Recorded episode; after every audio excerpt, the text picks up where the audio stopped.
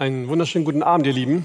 Auch von mir ein gesegnetes neues Jahr 2021 und die besten Wünsche für das kommende Jahr. Am 18. Dezember 2020, da brachte eine große Tageszeitung ein Interview mit der Virologin Isabella Eckerle.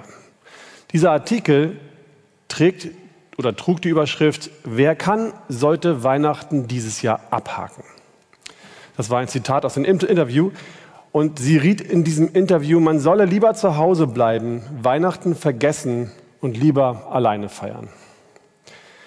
Ähnlich äußerte sich auch der Nachrichtensprecher des Heute-Journals Klaus Kleber in einer Sendung kurz vor Weihnachten. Er meinte, dass man dazu geneigt sei, das Jahr 2020 abzuhaken und schnell zum nächsten Jahr 2021 überzugehen, in der Hoffnung, dass es im neuen Jahr dann doch besser wird. Ich glaube, aus dem Bauch heraus sind wir alle zu geneigt, den beiden Recht zu geben, diesen Aussagen zuzustimmen. Das Jahr 2020 war so gar nicht so, wie wir uns das gedacht hatten. Niemand hätte von uns geglaubt, wahrscheinlich, dass dieses Szenario, was wir 2020 erlebt haben, so eintreten könnte und solche Konsequenzen gehabt hätte. Wir haben uns am Anfang des letzten Jahres nicht vorstellen können, dass wir irgendwann einmal in dem Feiern des Gottesdienstes so eingeschränkt werden, Masken tragen müssen und keinen Lobpreis mehr zusammen machen dürfen. Keiner von uns hätte sich das vorstellen können. Warum eigentlich nicht?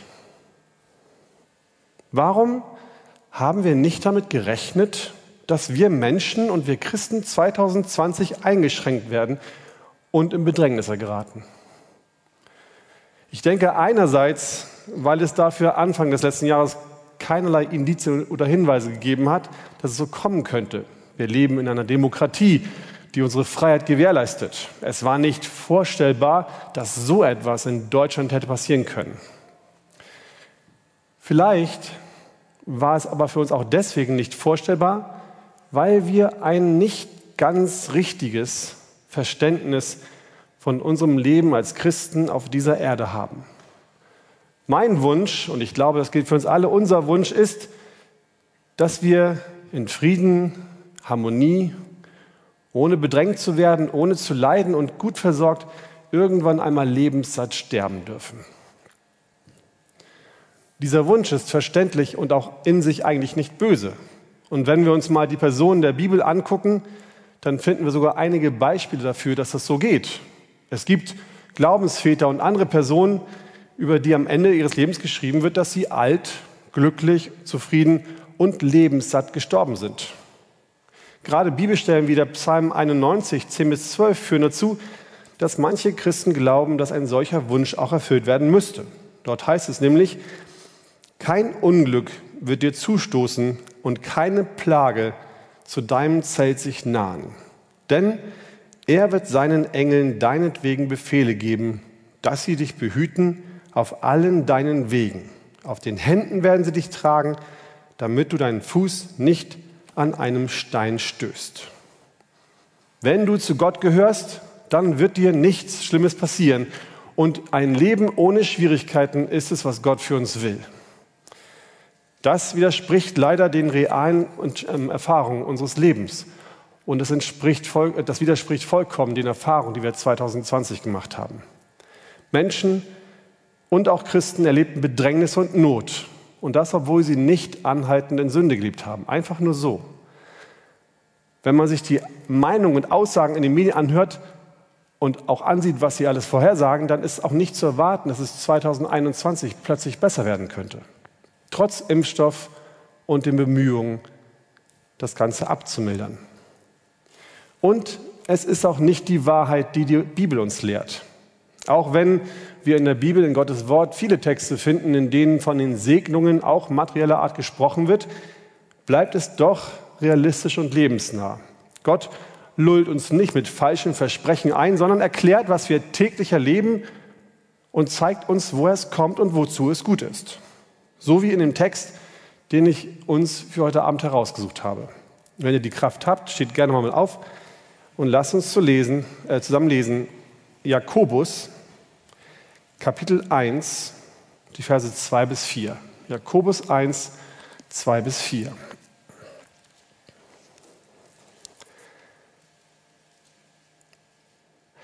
Meine Brüder, achtet es für lauter Freude, wenn ihr in mancherlei Anfechtung geratet, da ihr wisst, dass die Bewährung eures Glaubens standhaftes Ausharren bewirkt.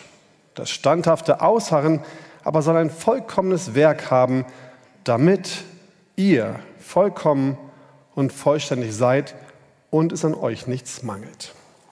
Ich möchte noch beten. Jesus, auch ich danke dir mit meinen Geschwistern zusammen, dass wir hier heute Abend dein Wort hören dürfen. Danke, dass wir uns hier versammeln dürfen. Danke, dass wir diese Möglichkeit haben in dieser großen Halle und dass du uns ganz sicher heute Abend segnen wirst. Dass du dir ganz sicher vorgenommen hast, dass wir heute Abend durch dein Wort gesegnet werden sollen auf die eine oder andere Weise. Und ich möchte dich bitten, dass du mir hilfst, dass du mich stärkst, dass ich das Wort wirklich treu behandle und auch gut rüberbringen kann. Amen. Setzt euch gerne. Jakobus hat diesen Brief, wie er selbst in seinem Grußwort in Vers 1 sagt, an die zwölf Stämme in der Zerstreuung geschrieben. Mit der Bezeichnung an die zwölf Stämme machte er seinem Gruß, in seinem Gruß deutlich, dass dieser Brief nicht nur an eine kleine Gruppe, sondern an alle Juden, an alle Juden geschrieben ist. Juden, die nicht zu Hause in Palästina leben, sondern außerhalb in der Zerstreuung unter den Heidenvölkern. Und dann spricht er sie in Vers 2 mit meine Brüder an. Der Brief ging also an alle Juden außerhalb von Palästina, die den christlichen Glauben angenommen hatten. An jüdische Christen, die täglich mit heidnischen Bräuchen, Lebensweisen und Ritualen umgeben waren. Also eigentlich Menschen wie uns. Auch wir leben in einer heidnischen Welt und sind tagtäglich mit irgendwelchen Götzen umgeben, mit heidnischen Bräuchen und Ritualen. Genauso wie die Menschen damals auch. Gleich zu Anfang dieses Briefes an diese Juden, Christen und an uns heute finden wir ein kleines Wort, das mich zu unserem ersten Punkt führt. Der hat die Überschrift Bedrängnis, Anfechtung und Leid gehören zum Leben dazu. Jakobus schreibt im zweiten Vers, meine Brüder, achtet es für lauter Freude, wenn ihr in mancherlei Anfechtung geratet. Mit diesem kleinen Wörtchen wenn schreibt Jakobus uns heute, was uns in dem Jahr 2021 erwarten wird. Denn es ist kein wenn, das man mit falls oder sollten wir wieder erwartend gleichsetzen kann. Es ist ein Wenn, das davon ausgeht, dass es auch passiert. Es bereitet uns darauf vor, was kommen wird, damit wir nicht überrascht sind, wenn es soweit ist. Jakobus Ziel heute Abend ist es, dass wir dann richtig reagieren, wenn es soweit ist. Denn niemand, denn er weiß, dass niemand von uns, niemand aus der Arche verschont bleiben wird von irgendeiner Form und einem gewissen Grad zu leiden. Wir alle, die wir heute Abend hier sitzen, werden in größerem oder kleinerem Maße in Anfechtung geraten in 2021. Jeder von uns. Die Frage ist nicht, ob wir Anfechtung erleben. Er sagt deutlich, dass wir in mancherlei Anfechtung geraten. Wenn ihr in mancherlei Anfechtung geratet, dann. Wie kommt Jakobus darauf? Warum ist es wahr, dass zu unserem Leben Anfechtungen dazugehören? Vier kurze Gründe dazu. A, er geht davon aus, weil wir in einer gefallenen Welt leben. Die Sünde, die Rebellion gegen Gott hatte Folgen für die Welt. Die Menschen leben nicht mehr in einem Garten, in dem sie täglich ganz leicht das bekommen, was sie zum Leben brauchen, und außerdem kam durch den Sündenfall Verfall und Tod in die Welt. Die Menschen müssen sich ihr Brot mehr oder weniger hart jeden Tag selbst verdienen und dafür arbeiten. Das ist nicht immer leicht. So wie Adam auch nach dem Sündenfall Dinge erlebt hat, die nicht schön waren, erleben wir auch Dinge, die nicht toll sind. Es gibt Ärger bei der Arbeit. Dinge gehen schief. Und wir wissen, besser als je zuvor, dass es nicht sicher ist, dass unsere Firmen auch weiter bestehen. Wir haben gemerkt, dass Firmen bankrott gehen können und dass wir unsere Arbeit verlieren können.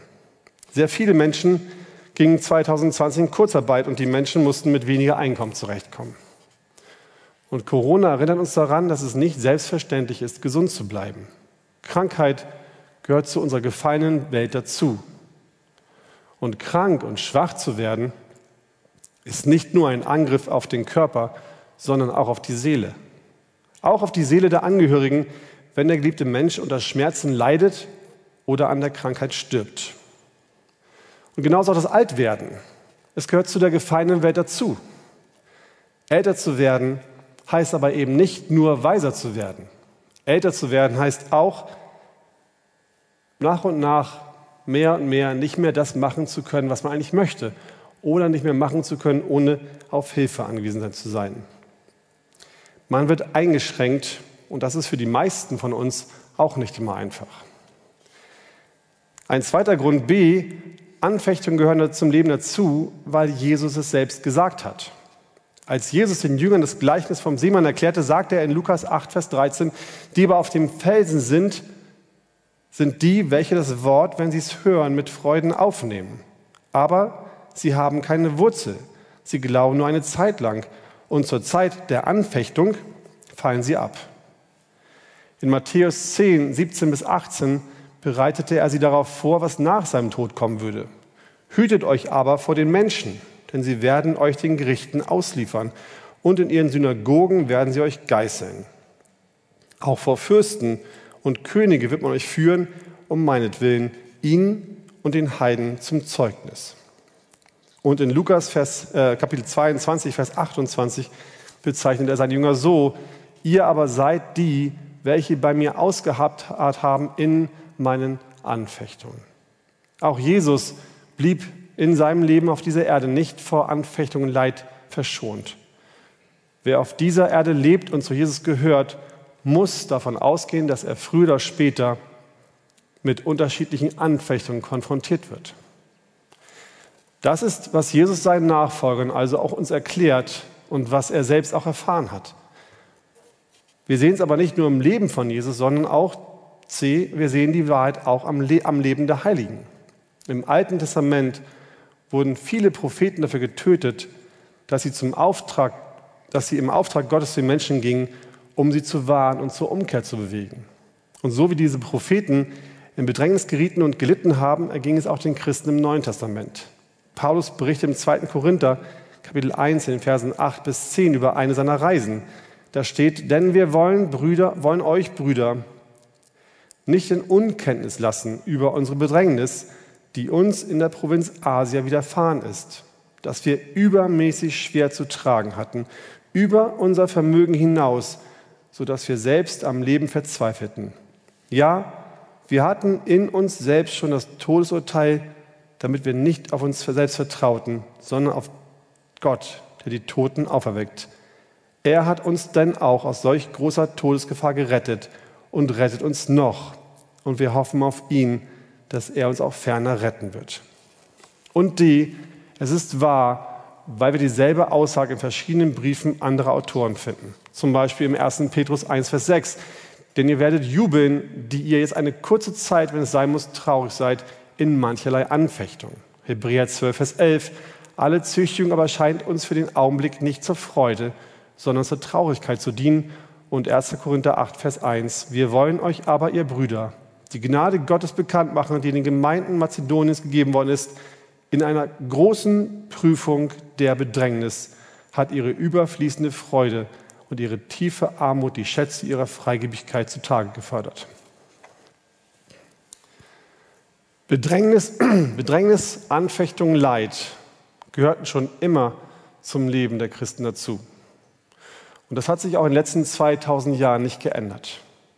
Zurücksetzung, rohe Behandlung von irgendeiner Seite, Verlust der Gesundheit, der Kinder, des Vermögens, Streit, Misstrauen, Neid, Ängste, Depressionen, Einsamkeit, Isolation, Verletzungen und so weiter werden auch in 2021 zu unserem Leben dazugehören.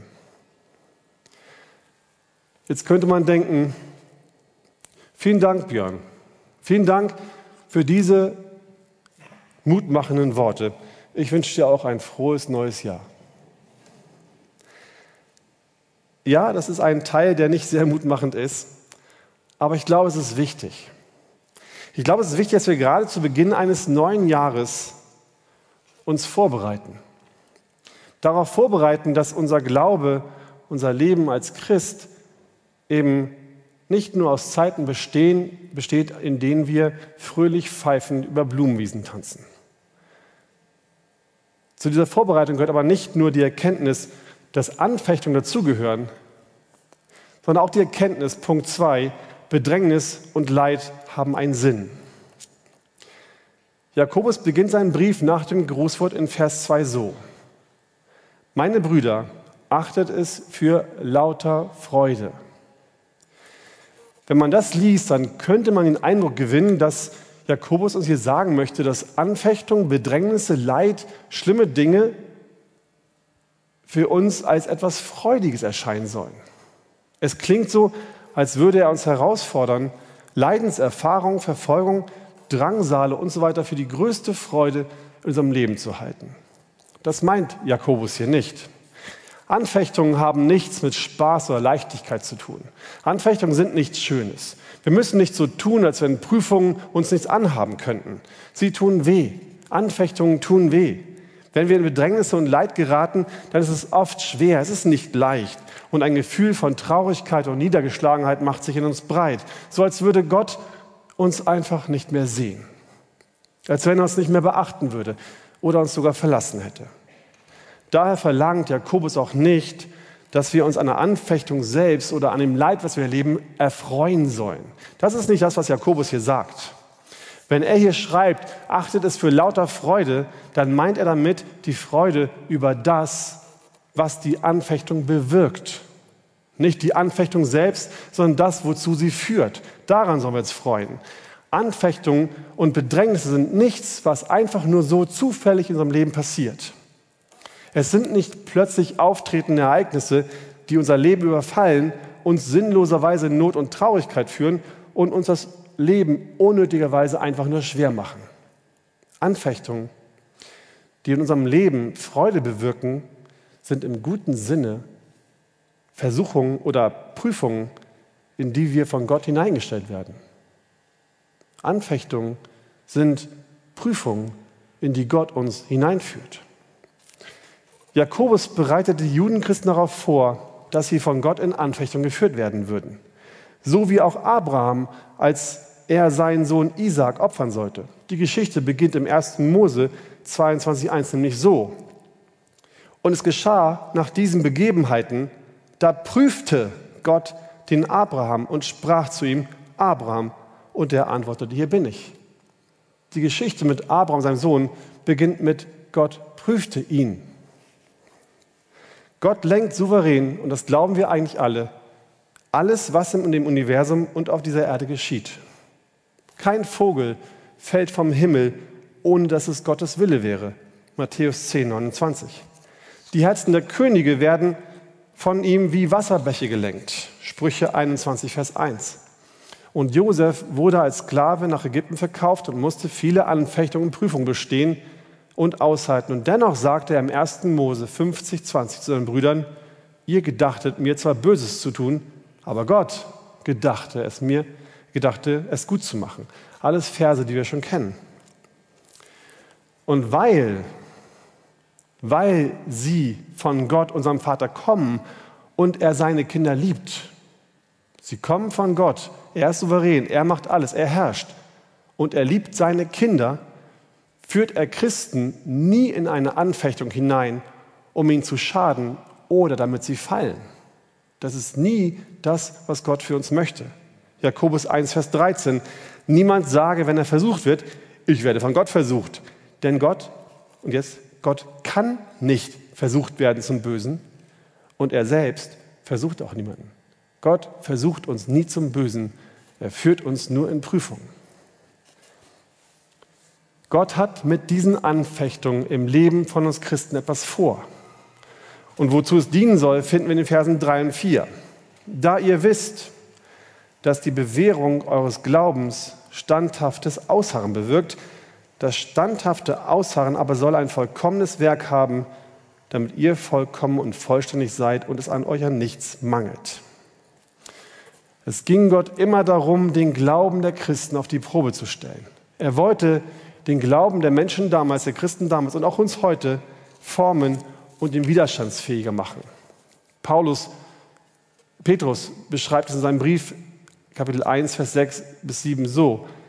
Dann werdet ihr jubeln, die ihr jetzt eine kurze Zeit, wenn es sein muss, traurig seid in mancherlei Anfechtungen, damit die Bewährung eures Glaubens, der viel kostbarer ist als das vergängliche Gold, das doch durchs Feuer erprobt wird, Lob, Ehre und Herrlichkeit zur Folge habe bei der Offenbarung Jesu Christi. Das galt damals für die Judenchristen in der Zerstreuung und das gilt auch heute für uns, genauso hier in Hamburg und auf der ganzen Welt.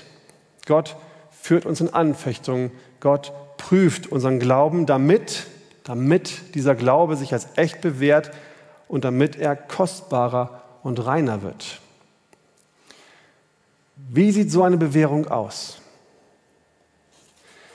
Wenn sich unsere Kollegen, unsere Klassenkameraden wieder mal lustig darüber machen, dass wir gebetet haben am Tisch oder uns wegen unserer Überzeugung als weltfremd und beschränkt bezeichnen, wenn wir uns wieder einmal einsam fühlen, wenn unser Körper schwer krank wird oder wir in Depression verfallen, wenn unser Leiden nicht besser wird, obwohl doch so viele Menschen schon so viel dafür gebetet haben, wenn wir was bezahlen müssen, womit wir nicht gerechnet haben und wofür wir eigentlich auch gar kein Geld haben, wenn unsere Kinder mal wieder nicht so reagieren, wie wir uns eigentlich das wünschen und wie es so eigentlich richtig wäre, wenn also irgendetwas in unserem Leben passiert, was uns irgendwie traurig macht, dann können Zweifel kommen.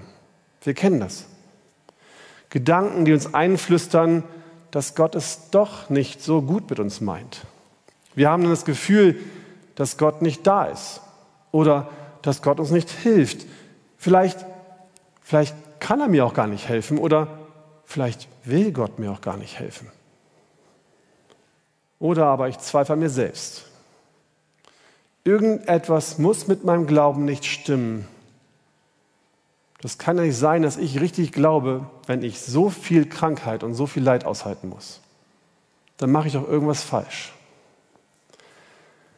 Diese Gedanken zuzulassen oder uns in diesen Gefühlen zu baden, wäre vollkommen falsch. Denn wenn solche Situationen kommen, wenn solche Anfechtungen kommen, dann beginnt das Training unseres geistlichen Muskels. Zu glauben, dass Gott es wirklich gut mit uns meint, er immer da ist, uns wirklich nie vergisst und das Beste auf der Welt für uns gibt, ist da nicht leicht. Das stimmt. Doch dann zeigt sich, ob unser Glaube wirklich echt ist oder nicht. Wenn wir echten Glauben haben, dann treibt uns die Anfechtung nicht von Gott weg, sondern dann treibt uns Anfechtung noch mehr in die Arme Gottes, noch dichter an ihn heran. Dann verbringen wir mehr Zeit im Gebet und werden mehr in Gottes Wort nach Trost und Ermutigung suchen. Und dann werden wir merken, dass die Anfechtung nicht unbedingt leichter wird, der Schmerz lässt nicht plötzlich nach, aber wir werden merken, dass unser Glaube stärker wird und wir sie besser ertragen können. Wir werden standhaft im Ausharren, wie Jakobus in den Versen 3 und 4 es bezeichnet. Um zu diesem Punkt zu kommen, müssen wir die Anfechtung und Leid als das erkennen, was es ist. Anfechtungen sind, wie Johannes Belser in seinem Kommentar schreibt, weder ein Dieb der unsere besten Jahre stiehlt, noch ein Mörder, der unsere liebsten Träume tötet, noch ein Verrückter, der seine Waffen willkürlich einsetzt. Unsere Leiden oder unser Leiden ist vielmehr ein Diener Gottes, der gesandt wurde, um uns standhaft zu machen.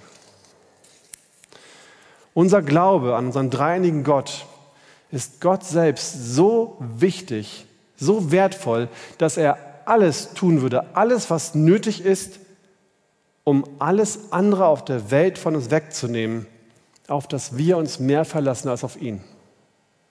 Unser Glaube ist Gott so wichtig, dass er bereit ist, uns alles andere von dieser Welt zu nehmen, was uns wichtiger ist als Gott selbst.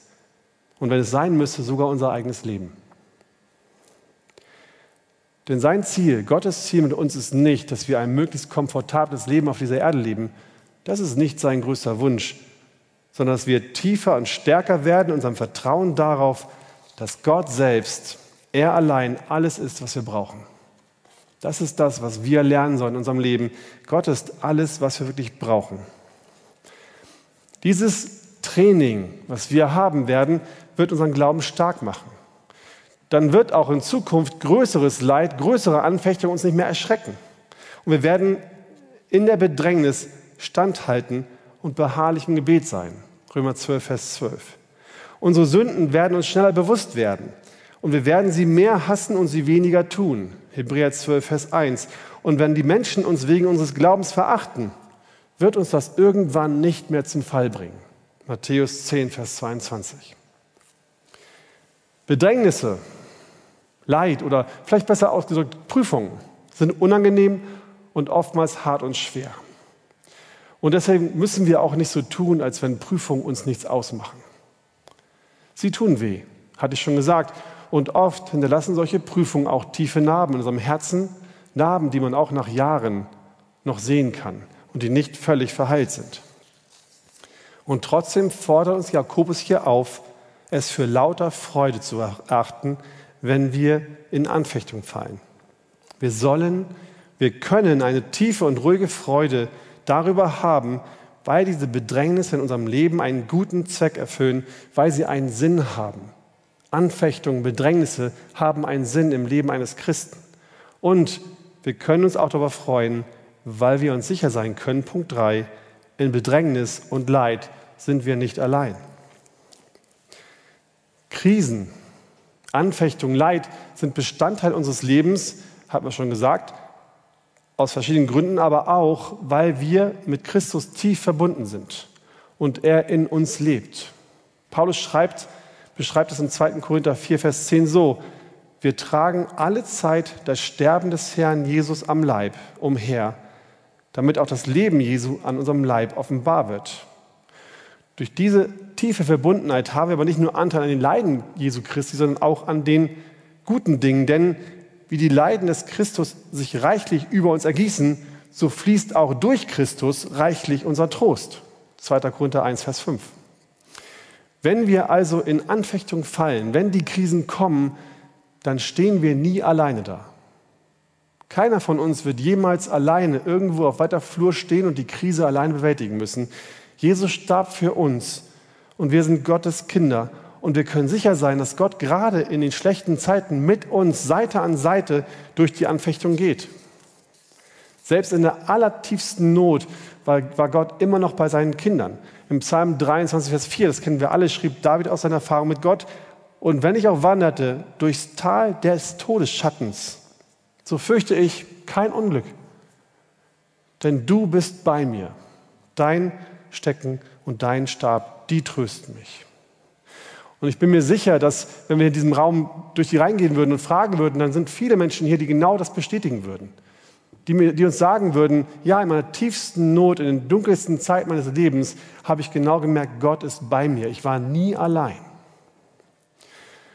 Gott stand in den letzten Jahren, in 2020, in 19, 18 und so weiter, immer an unserer Seite. Was meint ihr, wo er 2021 stehen wird? immer noch genau neben uns, an unserer Seite, in all unseren Bedrängnissen. Was macht mich dann so sicher, dass Gott wirklich auch 2021 noch bei uns sein wird? Warum könnte man nicht auch sagen, vielleicht verlässt, verlässt Gott uns irgendwann? Vielleicht entzieht er seinen Segen irgendwann. Ich bin mir sicher, dass er uns nie mehr verlassen wird, einfach nur, weil er, weil er es selbst versprochen hat. Denn er selbst hat gesagt, ich will dich nicht aufgeben und dich niemals verlassen. So können wir nun zuversichtlich sagen, der Herr ist mein Helfer und deshalb fürchte ich mich nicht vor dem, was ein Mensch mir antun könnte. Hebräer 13, Verse 5 und 6. Und wisst ihr was? Wenn Gott uns Menschen ein Versprechen gibt, dann kann er es nicht brechen. Selbst wenn Gott den Willen haben soll, was er auch gar nicht geht, es brechen zu wollen. Er könnte es nicht. Es ginge nicht, weil er damit selbst sein eigenes Leben, der Wesen verleugnen müsste und sich selbst widersprechen müsste. Und das kann Gott nicht. Er kann sich nicht selbst widersprechen. Gott in Anfechtung an seiner Seite zu haben, ist ein großer Trost. Es ist so ein bisschen so, als wenn wir als kleine Kinder durch einen dunklen Wald gehen und an der Hand von unserem Vater laufen. Allein diese Gegenwart unseres Vaters an unserer Hand beruhigt einen als Kind schon ungemein. Aber Gott an seiner Seite zu haben, heißt nicht nur, dass wir beruhigt sein können, es bedeutet auch, dass wir göttliche Kraft bekommen, um die Anfechtung auszuhalten und standhaft zu bleiben. Jesaja 41, Vers 10. Fürchte dich nicht, denn ich bin mit dir. Sei nicht ängstlich, denn ich bin dein Gott. Ich stärke dich, ich helfe dir auch. Ja, ich erhalte dich durch die rechte Hand meiner Gerechtigkeit. Und nicht nur die Gläubigen aus dem Alten Testament wussten das. Paulus schreibt in 2. Korinther 12, Vers 9 bis 10, Darum will ich mich am liebsten viel mehr meiner Schwachheiten rühmen, damit die Kraft des Christus bei mir wohne. Darum habe ich Wohlgefallen an Schwachheiten, an Misshandlungen, an Nöten, an Verfolgung, an Ängsten um des Christus willen. Denn wenn ich schwach bin, dann bin ich stark. Und das ist nicht Paulus eigene Stärke gewesen, das war die Stärke, die er in seiner Schwachheit durch Jesus Christus bekommen hat. Gott lässt uns in unseren Anfechtungen niemals allein und er würde niemals zulassen, niemals, dass unsere eigene Schwachheit uns in eine Niederlage führen würde. Das würde er niemals tun. Er wird uns auch 2021 immer wieder die Kraft geben, die wir brauchen, damit sich unser Glaube bewähren wird. Manchmal, und vielleicht denkt der eine oder andere daran, sah es aber in unserem Leben schon so aus, als wenn wir keine Kraft mehr hätten. Wir waren am Ende unserer eigenen Kräfte und haben nicht gemerkt, dass Gott uns wirklich Kraft noch schenkt. Ja, das kann sein. Anfechtungen können lang sein, sehr lang und manchmal länger, als wir selbst es mit unserer eigenen Kraft aushalten könnten. Oder Anfechtungen können zu groß sein, zu mächtig, damit wir das Gefühl haben, sie wirklich aushalten zu können, das Gefühl haben, dass die Kraft dafür wirklich reicht. Aber auch dann gilt für uns die Zusage, dass Gott die Sache, die er begonnen hat, das ist auch ein Versprechen von ihm, dass er den Glauben, den er uns begonnen hat, in uns angefangen hat, auch bis zum Ende fortführen wird. Und wenn es für uns zu heftig wird, wenn der Kampf für uns zu doll tobt und es so zu sehr wütet, dann übernimmt er den Kampf für uns. Und dann dürfen wir uns hinter ihm verstecken. Ja, er wird dich retten vor der Schlinge des Vogelstellers und vor der verderblichen Pest. Er wird dich mit seinen Fittichen decken und unter seinen Flügeln wirst du dich bergen. Seine Treue ist Schirm und Schild. Du brauchst dich nicht zu fürchten vor dem Schrecken der Nacht, vor dem Pfeil, der bei Tag fliegt, vor der Pest, die im Finstern schleicht, vor der Seuche, die am Mittag verderbt. Ob tausend fallen zu deiner Seite und zehntausend zu deiner Rechten, so wird es dich doch nicht treffen. Erinnert ihr euch? Das war der eine Vers im Lied gerade eben. Psalm 91, Verse 3 bis 7. Eines der größten und für mich schönsten Beispiele im Alten Testament, wie Gott für sein Volk kämpft, finden wir in der zweiten Chronik, in dem Kapitel 20. Josaphat war dort damals König und war Gott treu. Und die Könige der Moabiter und der Ammoniter zogen gegen ihn in den Krieg. Diese beiden Heere waren zu stark für Juda. Josaphat hatte keine Chance. Eine zu große Übermacht kam auf ihn zu. Und so wandte er sich in seiner Not und seiner Schwachheit an Gott, um ihn um Hilfe anzuflehen. Gott hat ihm geantwortet durch einen Propheten und hat zu ihm gesagt, 2. Chronik 20, Vers 15, Fürchtet euch nicht und erschreckt nicht vor diesem großen Haufen, denn nicht eure, sondern Gottes Sache ist der Kampf. Mit dieser Zusage sollte Joschafat am nächsten Morgen in den Kampf ziehen. Das, soll, das hat Gott ihm gesagt. Nimm dein Heer und zieh los zu dem und dem Tal und da wirst du kämpfen. Ich helfe dir. Und es hat auch getan.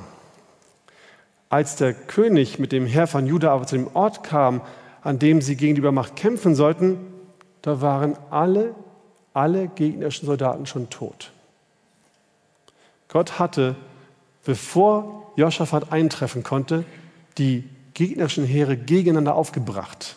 Er war es, der Verwirrung gestiftet hat und der dafür gesorgt hat, dass diese Heere sich gegenseitig zerfleischt haben. Und Joschafat kam dahin und alles war schon erledigt. Er hatte nichts mehr zu tun, außer noch die Beute einzusammeln. Und genauso kämpft Gott auch heute noch für uns. Gestern Abend, da hat ein junger Mann ein Zeugnis gegeben in der Jugend. Er hatte eine ziemlich schwere Prüfung vor sich und hat es nicht geschafft, in der Zeit, die ihm dafür blieb, so viel zu lernen, zu machen, dass er sie hätte bestehen können. Die Lage war absolut aussichtslos. Also betete er, dass Gott ihm hilft, zu schaffen, was eigentlich unmöglich war. Aber Gott half ihm anscheinend nicht. Er wurde nicht schneller und er verstand auch nicht mehr, hat er gesagt. Es war immer, immer noch nicht aufgeschlossen, was das bedeuten sollte. Und irgendwann hat Gott ihm dann gezeigt, weißt du was, werd einfach still. Der junge Mann hat gebetet, inbrünstig. Er hat das getan, was seine Verantwortung war. Er hat gelernt, es versucht zu verstehen und wurde jetzt einfach nur ruhig und wartete ab. Nun übernahm Gott den Kampf für ihn. Und so machte Gott es, ich fand das so schön, das Zeugnis, und so machte Gott es so, dass die Prüfung ausgefallen war, wenn ich es richtig in Erinnerung habe. Die Prüfung ist ausgefallen. Aber nicht so, dass er sie hätte nachschreiben müssen, sondern so, dass sie einfach nicht mehr stattfindet. Und er musste auch keine andere Prüfung nachschreiben, sondern das Studium konnte einfach so weitergehen. Das gilt natürlich für alle anderen auch. Alle anderen waren auch davon betroffen. Alle anderen mussten auch nicht schreiben. Aber er hatte gerade diesen Kampf. Er hatte so gerungen und Gott gebeten, hilf mir irgendwie. Und Gott hat gesagt, werde ruhig, ich mache das für dich. Ich kämpfe deinen Kampf. Und er hat es für ihn getan. Wenn wir nicht mehr oder gar nicht in der Lage sind, selbst zu kämpfen und Gott um Hilfe bitten, dann tritt Gott für uns ein und kämpft auch den Kampf für uns zu Ende. Aber auch wenn er nicht für uns in den Kampf eingreift, wird er nicht zulassen, dass unser Glaube zerstört wird. Paulus erklärt den Grund dafür in seinem ersten Brief an die Korinther in 10, Vers 13 so, es hat euch bisher nur menschliche Versuchung betroffen, Gott aber ist treu. Er wird nicht zulassen, dass ihr über euer Vermögen versucht werdet, sondern er wird zugleich mit der Versuchung auch den Ausgang schaffen, sodass ihr sie ertragen könnt. Gott führt uns so, dass wir in Anfechtung fallen und er will, dass dadurch unser Glaube bewährt wird. Aber er würde uns niemals mehr auf unsere Schultern laden, als wir tragen können. Bist du in schweren Anfechtungen, leidest du sehr doll, sehr hart, dann ist wohl Gott sicher, dass du es tragen kannst und dass dein Glaube stark genug ist, daran nicht zu zerbrechen. Denn unser Vater im Himmel liebt uns, uns seine Kinder von ganzem Herzen. Und wie sich ein Vater über die Kinder erbarmt, so erbarmt sich der Herr auch über die, welche ihn fürchten, denn er weiß doch, was für Gebilde wir sind.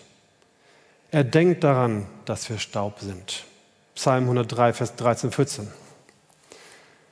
Wenn wir unser Leben an Jesus gehängt haben und somit Gottes Kinder sind, dann werden wir auch 2021 erleben, dass Anfechtung und Leid zu unserem Leben dazugehören. Das ist die Wahrheit aus der Bibel, aus der Heiligen Schrift. Wir dürfen aber auch fest daran glauben, dass jede Anfechtung immer, immer zu unserem Besten dienen muss. Sie hat einen Sinn. Anfechtungen geschehen niemals einfach nur so zufällig und sollen uns kaputt machen. Sie haben einen guten Sinn für Gottes Kinder und Jesus Christus wird auch in diesem neuen Jahr dicht an unserer Seite stehen und uns nicht verlassen. Diese Zusage haben wir auch für 2021. Er wird uns Kraft und Trost geben.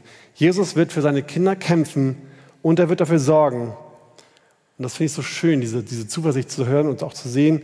Er wird dafür sorgen, dass wir Ende 2021, Anfang 2022 mit Dankbarkeit und Zuversicht auf ein neues Jahr blicken werden. Amen. Amen.